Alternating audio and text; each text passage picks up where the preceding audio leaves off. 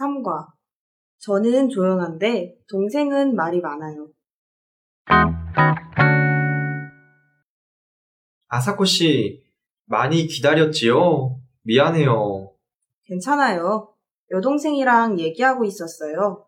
아, 동생이 있어요? 동생도 아사코 씨처럼 조용한 편이에요? 아니요.